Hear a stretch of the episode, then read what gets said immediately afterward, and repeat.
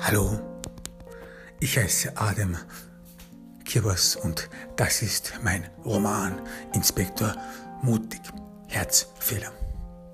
Nachdem Volker Lohe, Lohe das, das Büro des Polizeipräsidenten verlassen, verlassen hatte, stellte sich eine Stille im Büro ein. Inspektor Mutig und Lem Ewald saßen da für einen Moment lang vier Augenblicke nachdenklich. Das ist man in so einer Gesellschaft.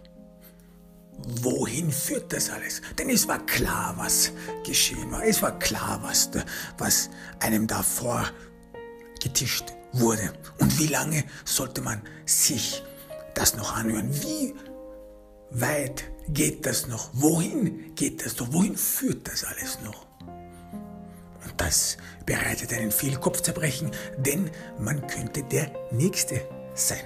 Es gibt nichts, was einen davor bewahrt, nicht einmal die Abstammung von einem bemerkenswerten Mann, einem, bemerkt, einem Mann, der in dieser Gesellschaft als bemerkenswert angesehen wird, so auch seine Nachfahren. Hm, was frisst diese Gesellschaft noch? Was muss für diese Gesellschaft noch geopfert werden? Nach einer Weile scheint sich Lem Ewald wieder gefangen zu haben. Business as usual. Das ist notwendig. Du kannst nicht immer wieder am selben Ort stehen bleiben. Denn das ist sehr gefährlich, das ist auffällig. Und in einer Gesellschaft, in der man ohnehin schon überwacht wird, Tag, täglich, in der man funktionieren muss, in der man als ein Teil, als ein unter, untergeordnetes Teil der Gesellschaft funktionieren muss, dort stehen zu bleiben, nachdenklich zu sein, kommt schon Hochverrat. Gleich, irgendwas stimmt mit dem nicht. Oder man wird es undankbar abgestempelt. Was willst du mehr?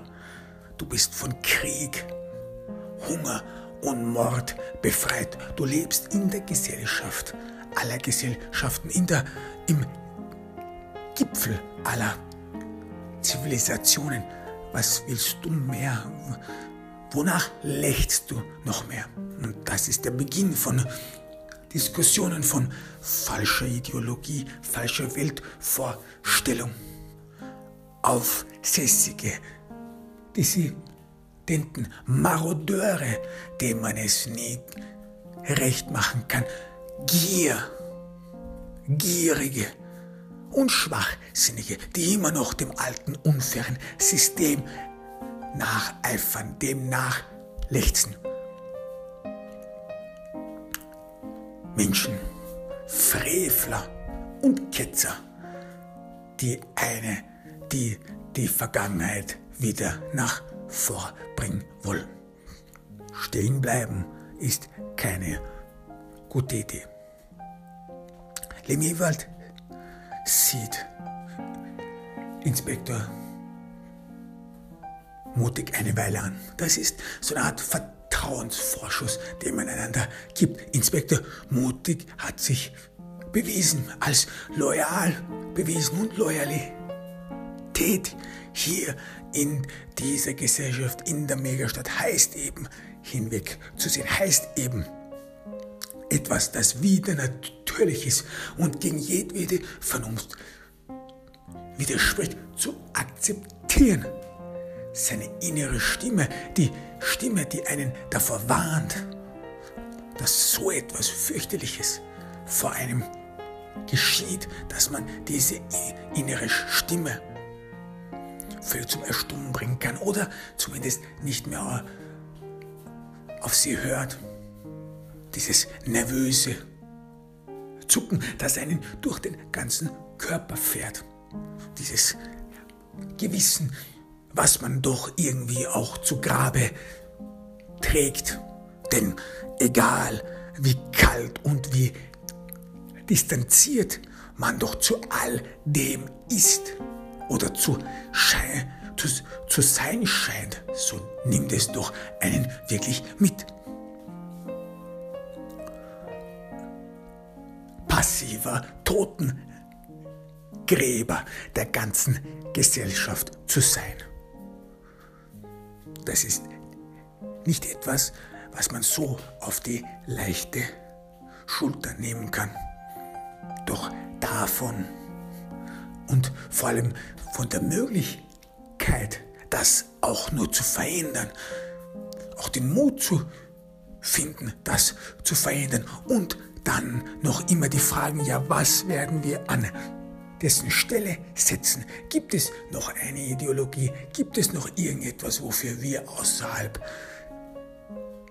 leben können? Das sind Fragen, die entmutigen. Lemme Ewald steht auf. Er blickt mutig an.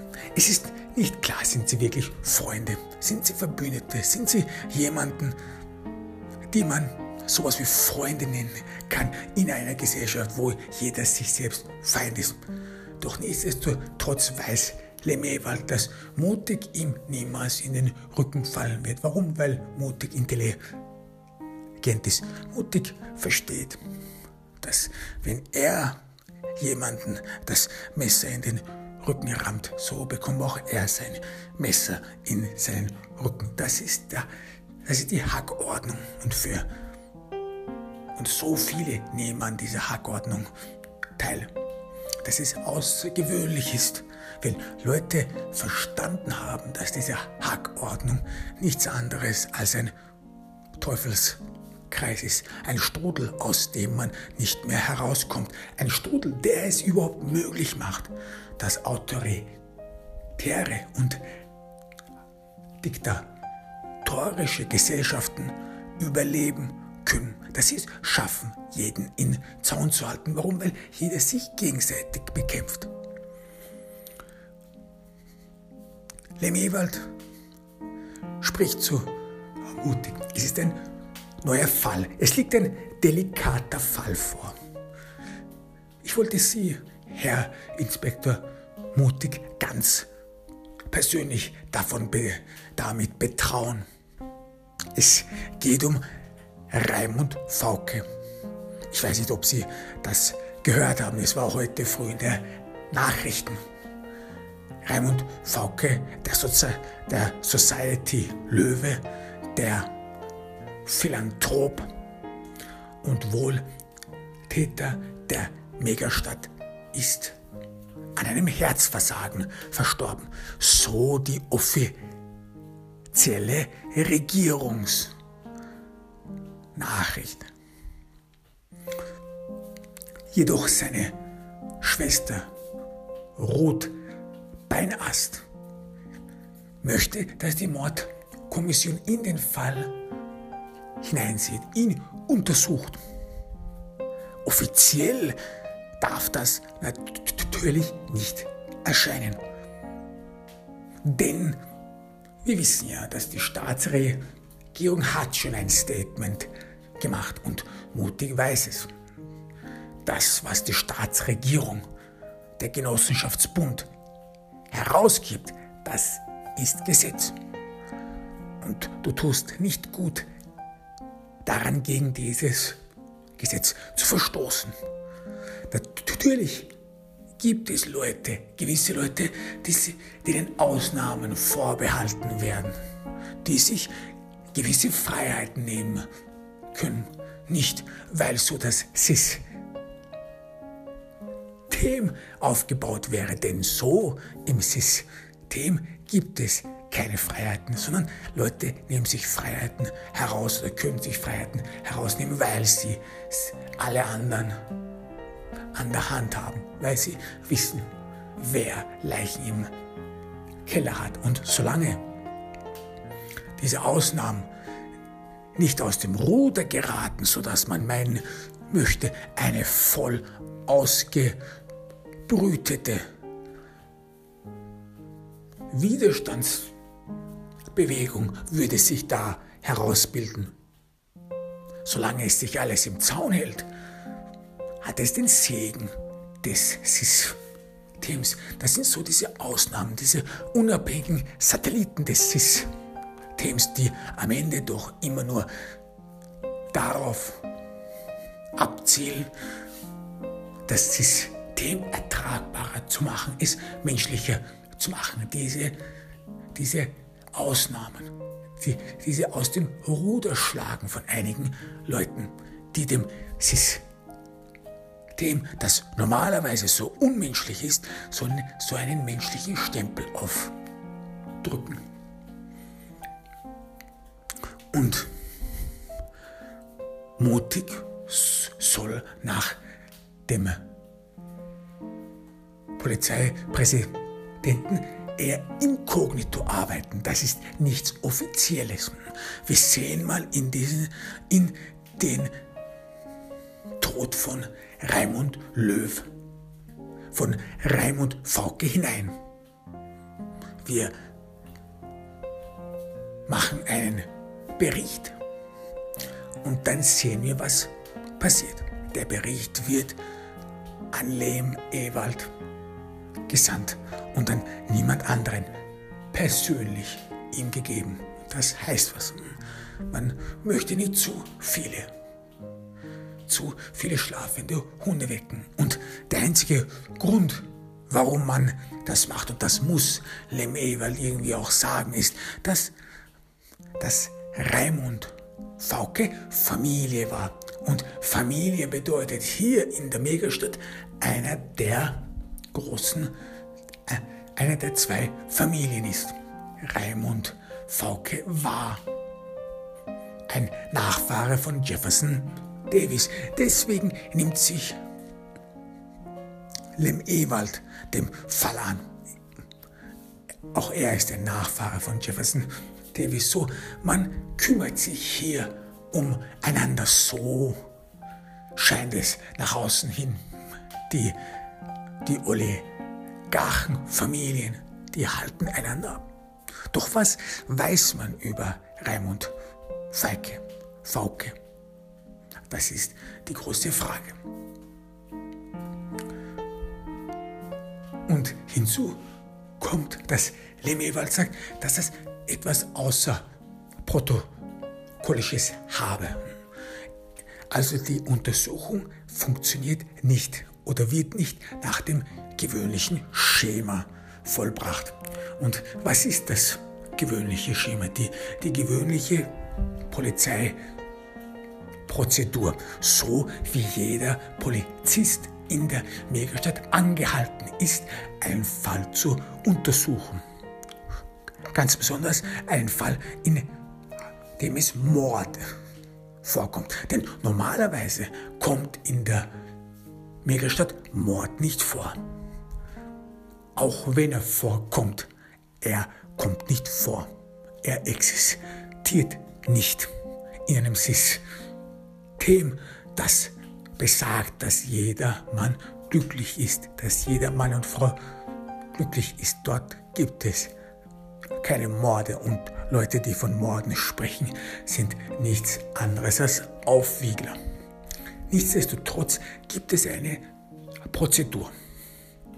Denn und der, und, der, und der erste Punkt, den jeder verstanden muss, ist, dass es immer die Schuldvermutung gibt. Egal was, was wer getan hat, es wird immer eine böse Absicht, eine Boshaftigkeit angenommen. Und der, der Beschuldigte muss normalerweise beweisen, dass er eben im guten Willen gehandelt hat und nicht aus Boshaftigkeit und Gehässigkeit dem System schaden wollte, dem System des Friedens, der Menschlichkeit schaden wollte.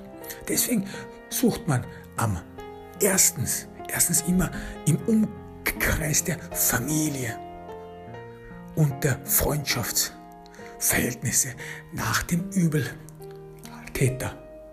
Denn Leute, die für einen gerechten Staat arbeiten, die für eine gerechte Regierung arbeiten, die handeln immer nach gutem und nach bestem Wissen und Gewissen. Niemand würde einfach so mir nicht, die nicht jemanden ermorden. So etwas kommt hier nicht vor. Danach sollte sich dort nichts ergeben, sollte man dort nicht den Schuldiger finden, gibt es die zweite Phase einer Morduntersuchung und das ist Strafregister Einsicht. Wurde der Ermordete irgendwie vorbestraft? Hier im, im zweiten Abschnitt der Untersuchung geht es darum, ob der Ermordete es irgendwo verdient hätte, umgebracht zu werden. Deswegen die Strafregistereinsicht. Hat er hier jemanden etwas Falsches an, angetan? Hat er sich zu Schulden kommen lassen? Es, es geht nicht darum, ein mögliches Motiv herauszufinden, sondern es geht darum, herauszufinden, ob es so verstanden werden könnte, dass dieser Mord oder was auch immer eine Rechtmäßigkeit haben würde, sodass innerhalb einer, einer gerechten Gesellschaft Unrecht getan worden war, um Recht, um den gerechten Staat und die wunderbare Gesellschaft aufrechtzuerhalten. So hat er jemanden verletzt. Drittens ist, ist, ist, dass man vom Ermordeten oder vom Opfer den bürokratischen Werdegang beglaubigt.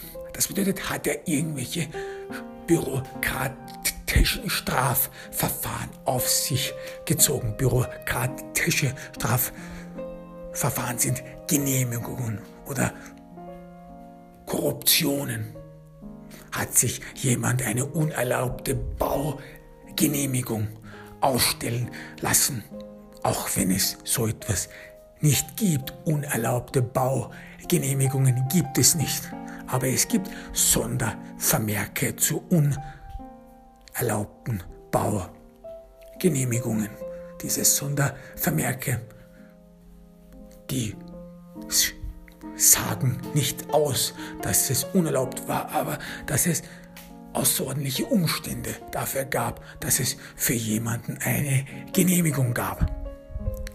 Ausnahmefälle, die dann später, meistens einige Jahre später, neu evaluiert werden oder die jahrjährlich, neu evaluiert werden, ob sie außer Rand und Band sind, ob sie das natürliche Maß der Freiheit überschreiten, ob sie schadhaft dem System sind. Warum wird das überhaupt gemacht, wenn man ohnehin schon weiß, dass es außerordentliche Genehmigungen sind und dass man Jahr für Jahr diese Genehmigungen neu evaluiert? Nein, es geht darum, die Leute in der Hand zu haben. Zusätzliche Kontrollen durchzusetzen, Verhaltenskontrollen Kontrollen durchzusetzen und Verhaltenskonformitäten zu gewährleisten. Denn wenn jemand, der unerlaubte oder außerordentliche Genehmigungen erhalten hat, wie es heißt, dann ist es so eine Bringschuld.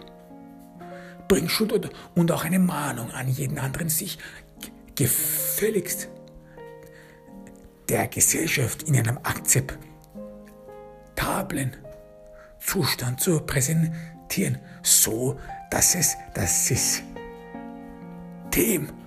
bewahrt und die Leute darin. Und wenn jemand aus dem System fällt, wenn jemand in Ungnade fällt, dann werden diese Genehmigungen, diese außerordentlichen Genehmigungen bei der jährlichen Inventur, wie es heißt bei der jährlichen bürokratischen Inventur, neu gelegt und dann wird es außerordentlich unerlaubt, rechtswidrig, nicht rechtskonform. So wird, so hat man auch die Oberschicht immer fest im Griff. Denn egal was man macht, man braucht außerordentliche Genehmigungen in der Megastadt. Sogar auch um, einen, um eine Party zu machen. Denn einige Leute, einige, einige hart arbeitende Menschen, die von jeden Tag früh morgens aufstehen müssen, die fühlen sich belästigt, wenn laute Musik gespielt wird. Oder denen ist es nicht wohl, dass scheinbar einige Wohlhabende nach 10 Uhr immer noch auf sind und sich in einer Soiree zusammenfinden können und teure Speisen zu sich nehmen, vor allem Obst zu sich nehmen, während die anderen doch nichts anderes als diesen Haferbrei zu sich nehmen müssen. Das braucht alles Genehmigungen. Und, das, und der nächste Schritt in einem Verfahren, in einem kriminellen Verfahren und in einem Mordverfahren ist, dass man Vernehmungs- und Überwachungsprotokolle einsieht. Wurde der, der Ermordete oder wurde der Schuldiger polizeilich vorgemerkt? Es gibt so eine geheime Liste, die nicht, die zwar offiziell nicht geheim ist, aber die offiziell nicht geheim, geheim bezeichnet wird. Denn in einer Stadt, wo, in einer Stadt der Gerechten, in einer Stadt voller Frieden gibt es nichts, das geheim ist. Denn du brauchst Liebe, Nächstenliebe, Gerechtigkeit, Friede auf Erden, wer würde denn so etwas geheim halten wollen? Und, äh, und man kann es doch nicht geheim halten, wenn man doch nur jeden Tag die, das Privileg hat, frei herumlaufen zu dürfen und jedem freien Menschen in der Megastadt ins Angesicht blicken zu dürfen. Und man kann dann sofort das Schöne und das Gute der Freiheit wahrnehmen. So, was ist da schon? Was wird und was soll da geheim gehalten werden? Nichtsdestotrotz gibt es verdächtiges Verhalten. Verdächtiges Verhalten, das nicht unbedingt zu einem Strafverfahren oder zu einer polizeilichen Untersuchung kommt. Doch was als verdächtig niedergeschrieben wird, was als verdächtig vorgemerkt wird. Jemand, der zu oft grübelt. Jemand, der sich irgendwo in der Megastadt an, in eines der Hochhäuser, in eines der Straßenalleen der Hochhäuser sitzt, auf eine Parkbank sitzt und dort scheinbar weder liest noch Musik hört, noch auf seinem Handy irgendetwas spielt, sondern einfach nur leer in die Gegend blickt. Hat so jemand etwas vor? Das ist immer etwas, was auffällig ist. Jemand, der aus der Reihe tanzt. Jemand, der nicht funktioniert, wie er funktionieren sollte. Das wird vorgemerkt, dann und wann, wie lange jemand in die Leere gestarrt hat, waren es nur ein, zwei Minuten. Ein, zwei Minuten kann bedeuten, dass man vielleicht eheliche Probleme hat. Aber länger, länger, fünf, zehn, nein, sogar eine halbe Stunde. Einfach so in die Leere starrt.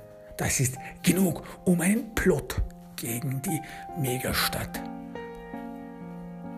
zu planen. Einen Coup der wahrscheinlich noch sehr viele Leute beinhaltet. Das ist gefährlich. Diese Leute sind gefährlich und die werden dann polizeilich vorgemerkt.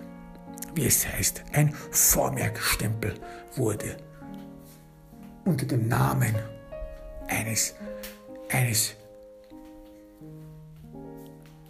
Bewohners der Megastadt hingeschrieben. Und das letzte ist Zeugen, Zeugens, Zeugenvernehmungsprotokolle. Denn die Megastadt und das System existiert nur dadurch, dass es so viele Informanten gibt, so viele Leute, die für ein paar,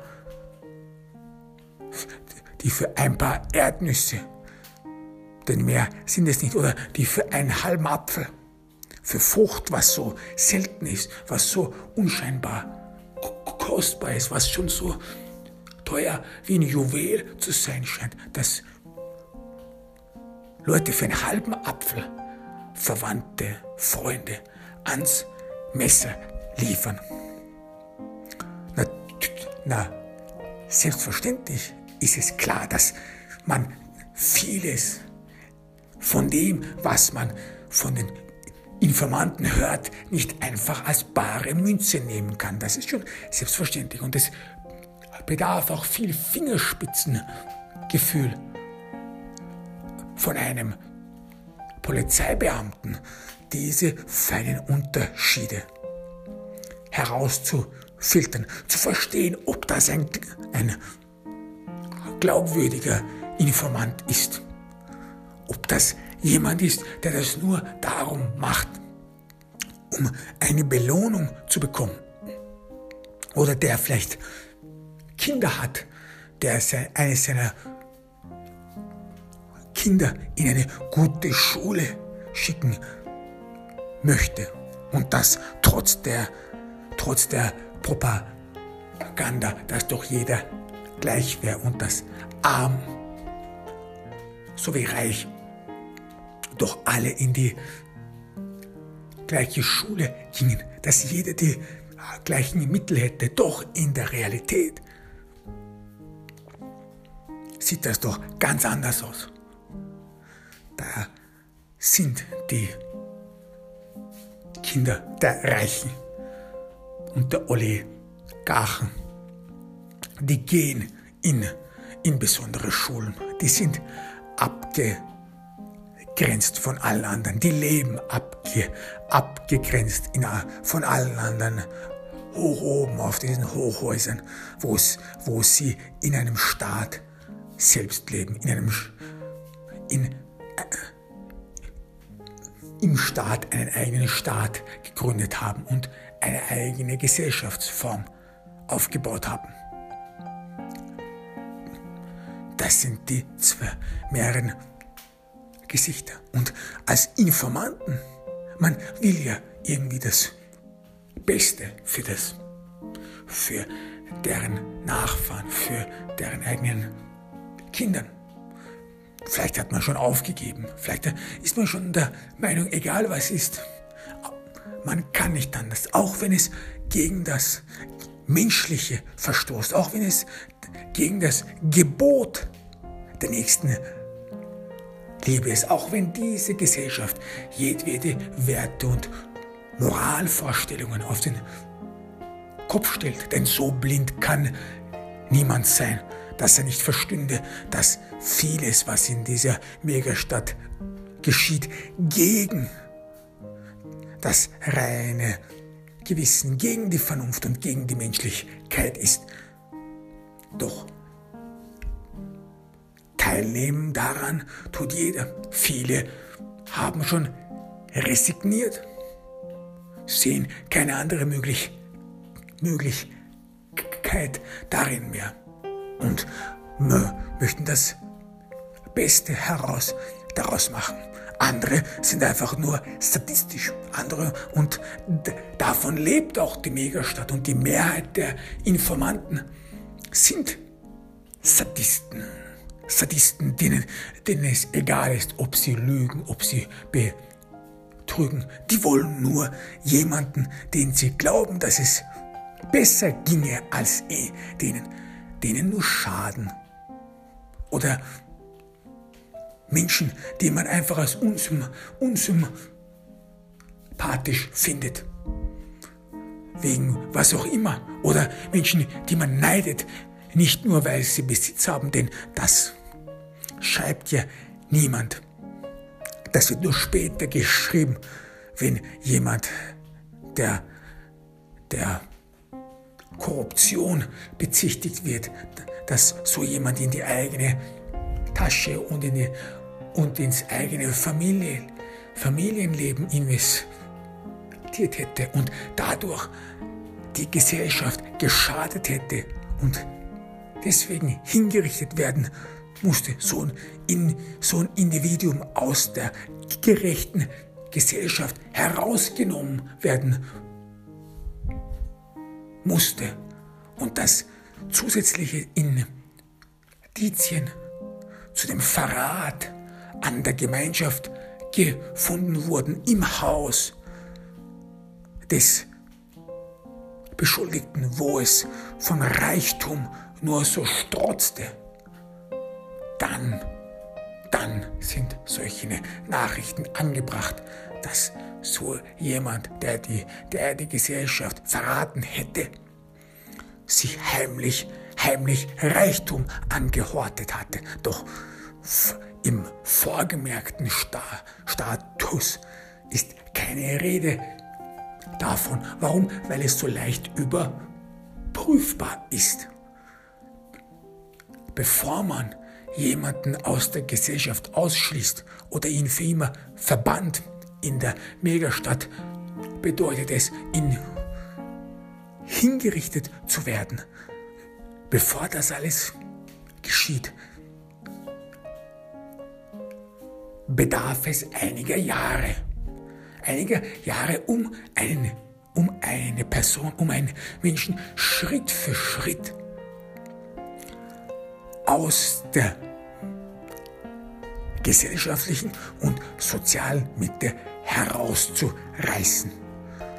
Das geht nicht von heute auf, auf morgen, denn jeder, vor allem in einer Gesellschaft, die Leute verschwinden lässt, sichern sich Menschen ab. Sichern sich Menschen ab in dem Sinne, dass man in Gesellschaft sich aufhält. Jeder mit jedem spricht, so, so man sich erhofft oder so eine Herdenimmunität aufbaut. Das ist so etwas Menschliches.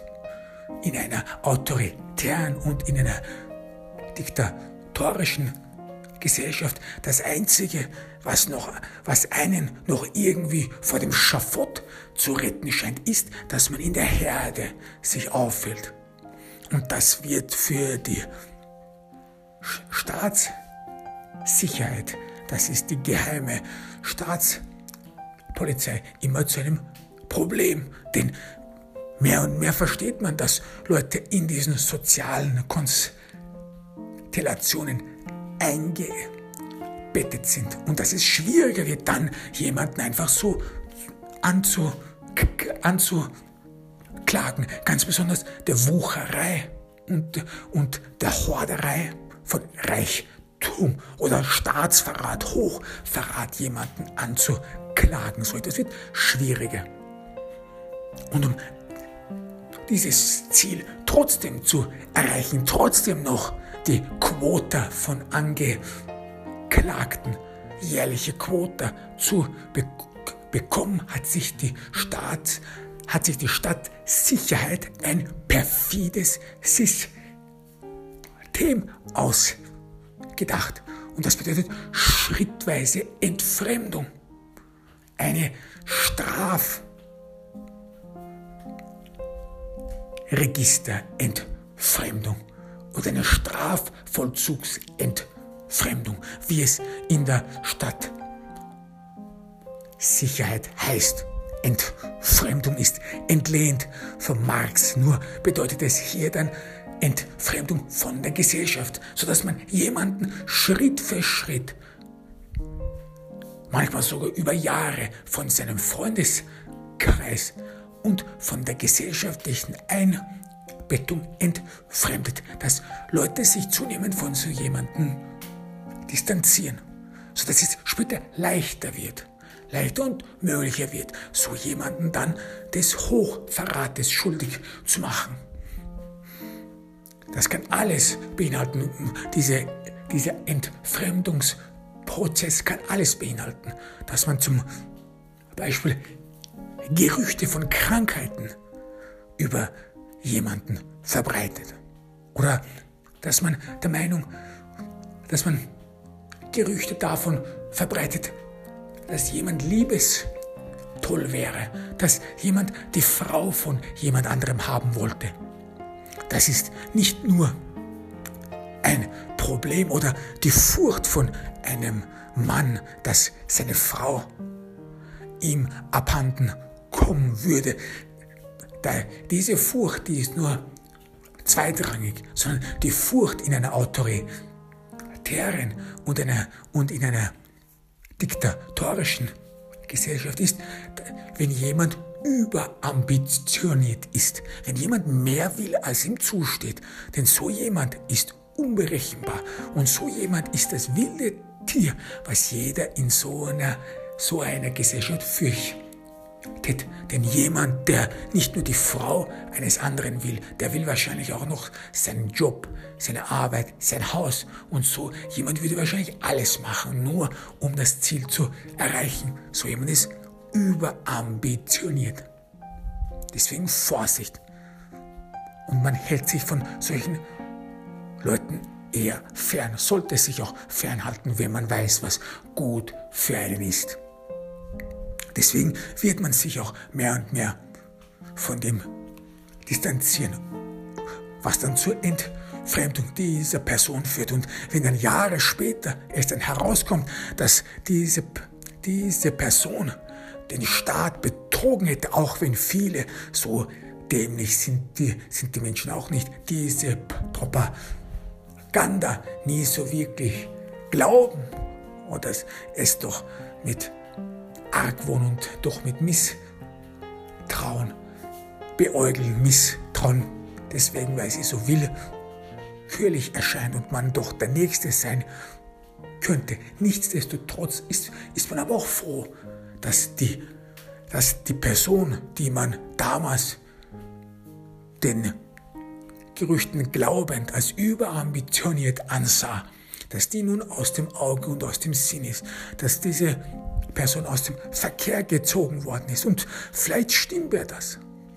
Vielleicht stimmt mir das alles, was einige Leute gesagt haben. Vielleicht nicht alles, aber einige Sachen. Und Ganz besonders, wenn die Person vielleicht gut aussah. Frauen oder Frauen, die gut aussehen, sind sehr problematisch, denn man muss diese Frauen immer mit anderen Männern teilen. Das bringt dann überambitionierte Leute aufs Tapet. Oder Männer, die zu protzig sind, die nicht nur protzig und attraktiv ausschauen, aber auch aber auch und sondern auch die mehr so angeberisch sind und angeberisch in, in so einer Gesellschaft, in einer autoritären und in einer diktatorischen Gesellschaft kann schon bedeuten, wenn du nur stolz durch die Straßen gehst, denn worauf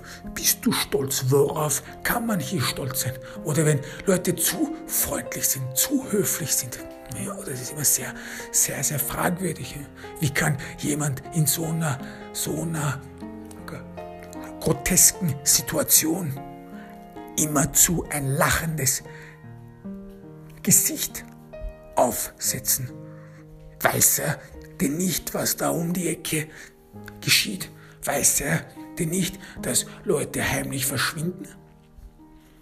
Vielleicht ist er ja darin verwickelt oder noch schlimmer, vielleicht ist, ist es ein kranker Psychopath, der, der dabei sogar noch Lust empfindet. Und da ist dann sofort die Angst, die jeder Bürger hat, die Angst vor Willkür. Solange alles noch den Anschein und den Anstrich von rechtmäßig Möglichkeit hat, dass man doch irgendwie den Gesetzen folgen würde, solange sind die Menschen noch getröstet. denn man weiß dann, was man machen soll und was nicht. Das ist ja das, was Menschen wollen und das ist ja das, worauf Menschen abspielen. Aber wenn dann die Sache sich in Willkür umschlägt, dann, dann geratet die Herde in Panik. Denn dann weiß man nicht, wer der Nächste ist. Der Mensch ist nur bis zu einem gewissen Grad bereit, einige wenige Schwache und Alte in der Herde zu opfern. Vor allem dann, wenn er dafür etwas bekommt, entgegenbekommt. Und das ist Zeit, das ist das einzige Geschenk, was man in einer, in einer autoritären und diktatorischen Gesellschaft bekommt. Das ist das einzige Geschenk. Zeit. Zeit für die Zukunft. Doch Zeit, Zeit, damit man vielleicht noch eine Veränderung überlebt. Zeit vielleicht, dass, dass, eine, dass ein neues System kommt, neuer Schichtwechsel, dass man vielleicht noch in der Zukunft irgendwo in Ruhe leben könnte. Zeit, die daher, daher und dadurch wichtig ist, weil man schon so viel Zeit verloren hat, weil man schon so viel Zeit für Sorgen verloren hat, weil man schon sich so viele Tage, Stunden damit befasst hatte, dass das eigene Verhalten irgendwie zu auffällig wäre, dass man vielleicht für andere auch eine Gefahr wäre, dass man dadurch in, indem man sich in einem gewissen Maße verhält, Leute Angst haben, weil sie der Meinung sind, da ist jemand, der will Ärger, der will Ärger auf sich auf sich zuziehen. Da ist, da ist jemand, der will Aufmerksamkeit um jeden Preis. Das ist der Grund, warum man auch sein ganzes Verhalten immer und immer wieder einstudiert es verkrampft und auch es verkrampfen muss, damit man gesellschaftlich akzeptiert wird. Denn jemand, der auffällt, jemand, der Aufmerksamkeit will, ist, ist jemand, der überambitioniert ist. Und hinzu kommt, auch, dass viele wissen, dass die Megastadt gefüllt ist mit Informanten, Leuten, die keinen Grund haben, was auch immer, Leute zu bespitzeln als entweder aus Gehässigkeit oder persönlichen Ambitionen. Leute, denen moralische Werte alles egal sind und die das System dieses menschenverachtende System unterstützen. Und das hat großen Einfluss darauf, wie man sich verhält, wie man in die Öffentlichkeit geht, wie man da sitzt. Nur keine Aufmerksamkeit erregen, nur nicht den Neid von jemandem auf sich ziehen. Das bedeutet schon alles. Neid alleine. Wenn einem jemand neidisch ist für was auch immer, für einen neuen, für neue Schuhe, für neue Kleidung, für gutes Essen, das man sich hin und wieder mal leisten kann. Früchte.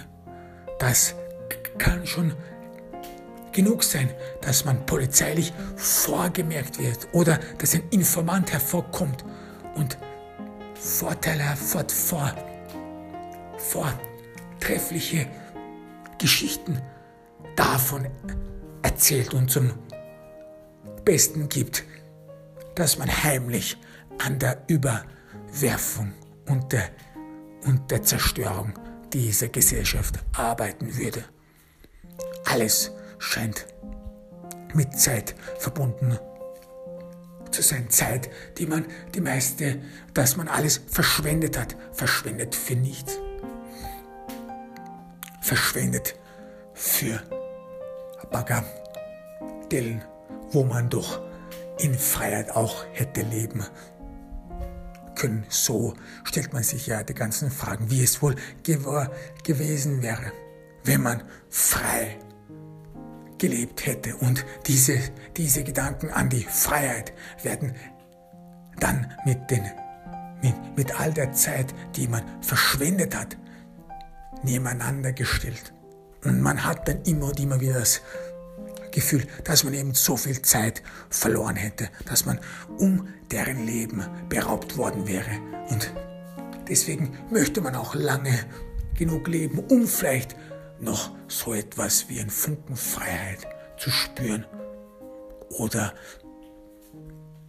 vielleicht auch noch für die eigenen Kinder da sein, damit die nicht von diesem Staatssystem und von diesem Staatsapparat gefressen werden, sondern damit die noch heil über die Runden kommen. Es gibt viele Gründe, warum Zeit wichtig ist.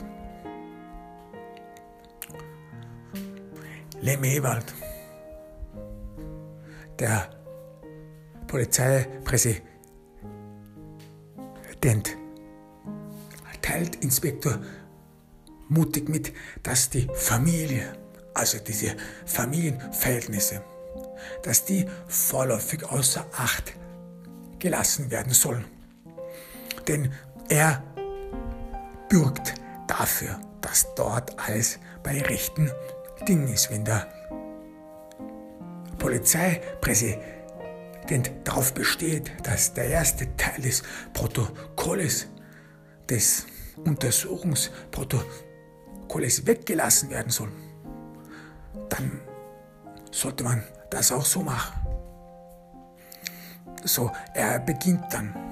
Es ist aber, es geht aber trotzdem dann auch noch mehr über Raimund Fauke herauszufinden, was für ein Mensch der war. Wer hätte einen Nutzen davon, dass er stirbt? Oder dass er ermordet werden würde. Denn nichtsdestotrotz, Raimund Fauke war ein, ein Society-Löwe. Es war nicht mal klar, was er so wirklich machte. Aber hinzu kommt, und das ist das Problem an dieser Sache, ist, dass er ein Nachfahre Jefferson Davis war. Und wenn er tatsächlich ermordet, ermordet worden ist, würde das sofort Licht auf den Marx Clan werfen, auf die Nachfahren von Karl Marx. Denn es wäre dann offensichtlich, dass diese zwei Familien, diese zwei Familien, die die ganze Oberschicht der Stadt darstellen, dass die sich gegenseitig an die Gurgel gehen. Das weiß ja auch jemand. Dass es da Spannungen zwischen diesen zwei Familien gibt. Deswegen es, braucht man Fingerspitzengefühl, um diese Sache zu behandeln. Lemewald weiß, dass mutig das notwendige Fingerspitzengefühl hat, dass er es versteht, dass man hier delikat vorgehen muss, dass, dass diese Untersuchung so etwas ist wie eine Bombe zu entschärfen, dass es Vorsicht geboten ist und dass die Ergebnisse eher geheim gehalten werden müssen. Dass, das, dass die Öffentlichkeit davon nichts wissen darf. Und auch, auch die High Society nicht. Was würde wohl daraus werden? Doch das Wichtigste vorläufig ist, einmal herauszufinden, was denn wirklich geschehen ist. Inspektor mutig nimmt den Fall an. Er, er kann nicht anders. Er wurde dort auserwählt. Ich habe volles Vertrauen in Sie, Herr Inspektor. Lemewald steht auf, reicht Inspektor mutig seine Hand. Das ist eine freundschaftliche Hand. Das ist eine Hand, die auch einen Vertrauensvorsprung ihm gewährleistet. Die auch klar zu verstehen oder die auch zu verstehen geben will, dass man hier Sachen auf menschlicher Ebene regelt. Nicht so, wie das kommunistische System es von einem verlangt. Und dass man dadurch mit diesem Handschlag das auch nochmal besiegelt. Nicht, dass man einen Vertrag oder sonst dergleichen hat, sondern man schlägt auf die Menschlichkeit ein, dass man da für diesen Fall menschliche Insti Instinkte und Intuitionen haben muss. Menschliche Instinkte und Intuitionen. Inspektor Mutig nickt, er versteht. Mehr kann man dazu nicht mehr sagen. Und er macht sich sofort in den Autopsiesaal. Normalerweise, normalerweise wird in der Megastadt niemals eine Autopsie vorgenommen. Oder es ist sehr selten, dass eine Autopsie vorgenommen wird. Warum? Weil eine Autopsie von einem Ermordeten, ganz besonders wenn jemand entweder Sarg von der Polizei erschossen worden ist oder wenn jemand hingerichtet worden ist oder wenn jemand bei einem Unfall ums Leben gekommen ist. Eine Autopsie würde dann Zweifel hervorbringen. Zweifel, woran die Person gestorben ist. Oder in der Megastadt heißt es, dass Autopsie, Autopsien verkomplizieren alles immer. Erstens, ganz besonders, wenn die Polizei einen Übeltäter oder wie, ein, wie es heißt, einen Verbrecher hinrichtet, dann gibt es ja keinen Zweifel daran, dass dieser Verbrecher schuldig war, denn er wurde entweder auf frischer Tat in seiner Wohnung, wo auch immer, er, er tappt, dabei erwischt, dass er gegen den Staat sich verschwor und dadurch gibt es keinen Zweifel, dass er schuldig ist. Das zweite Unangenehme in einer Autopsie ist, dass die Organe frei liegen. Man ent, entblößt wäre. Das wäre so in dieser Art und Weise kein großes Problem. Aber es gibt in der Megastadt Organproduktionen. Dadurch, dass in der Ozonschicht, dadurch, dass die Erde unbewohnbar ist, dadurch, dass die Ozonschicht kaputt ist und zerstört ist. Und diese Faktoren haben großen Einfluss darauf, wie, sie, wie die Organe aussehen. Und auch die, die Atmosphäre, die sehr reich an CO2 ist und die Lungen zerstört, die Arterien verengt. Man kann alles das in einer Autopsie sehen. Das wäre ja auch noch kein Problem, denn man hat ja die, die Schuld an der Zerstörung der Erde und, und dass sie unfruchtbar gemacht worden ist, der vergangenen Generation zugeschoben. Hier in der Gegenwart, in der Megastadt, ist man ja von jedweder Schuld befreit. Nein, das der Punkt, warum man nicht will, dass Leute die inneren Organe von einigen wenigen sehen, ist, dass es in der Megastadt durch 3D-Drucker, 3D-Drucker, die menschliches Gewebe produzieren können, dass sich viele Leute Organe machen lassen, Organe synthetisch machen lassen, die eben die Effekte dieser Umweltzerstörung abschwächt, die, die, die sowas wie ein Netz ist. Und, da, und viele Leute in der Megastadt lassen sich Organe neu machen, neu transplantieren. Doch diese Sache ist nicht ganz billig und nur die Wohlhabenden können sich es leisten. Aber auch braucht man für das, für eine Organerneuerung, es heißt nicht Transplantation, sondern Organerneuerung, braucht man eine spezielle Genehmigung von der Staats, von der Stadtbehörde.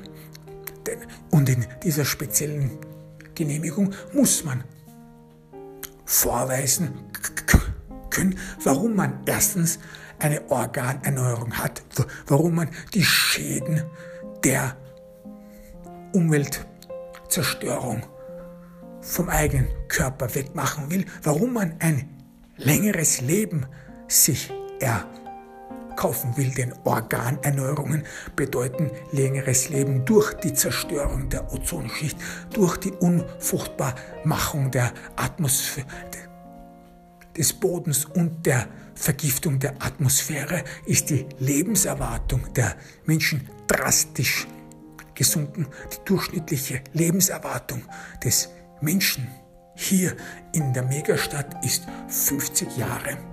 Die, das ist die durchschnittliche. Trotz guter Ernährung oder es sagen zumindest einige Leute, dass der Haferschleim dem Menschen eine gute Ernährung zukommen hätte lassen. Trotz dieser Ernährung lebt der Mensch im Durchschnitt nur 50 Jahre. So. Aber mit Organerneuerung kann er bis zu 60, 70 Jahre leben. Also man bekommt so im Schnitt 15 bis 20 Jahre von der Organerneuerung. Und das muss gerechtfertigt werden für die Megastadt. Also auch wenn man das Geld für die Organerneuerung hätte, muss man doch gewisse Auflagen erfüllen und Auflagen erfüllen, dass man der Stadtregierung beweisen muss, dass man erstens wertvoll ist, dass man vielen Menschen helfen will und dass man auch nur positive und gute Absichten hätte, dass man lange genug leben will und dass man sich in der Vergangenheit als Freund der Regierung, als Freund der kommunistischen Gesellschaft doch bewiesen hatte. Das muss alles vorher geklärt werden. Denn auch wenn das der eigene Körper ist, das ist schon klar, aber dadurch, dass man sich eben ein längeres Leben erkauft und möglicherweise gegen den Staat und die Gerichte und die gerechte Regierung, die gerechte Gesellschaft usurpieren könnte, ist das eine Gefahr. Betrifft das nicht mehr nur den eigenen Körper, sondern es betrifft auch die Stadtsicherheit und die Zukunft der Gesellschaft. Weswegen man das auch im Vorhinein klären muss.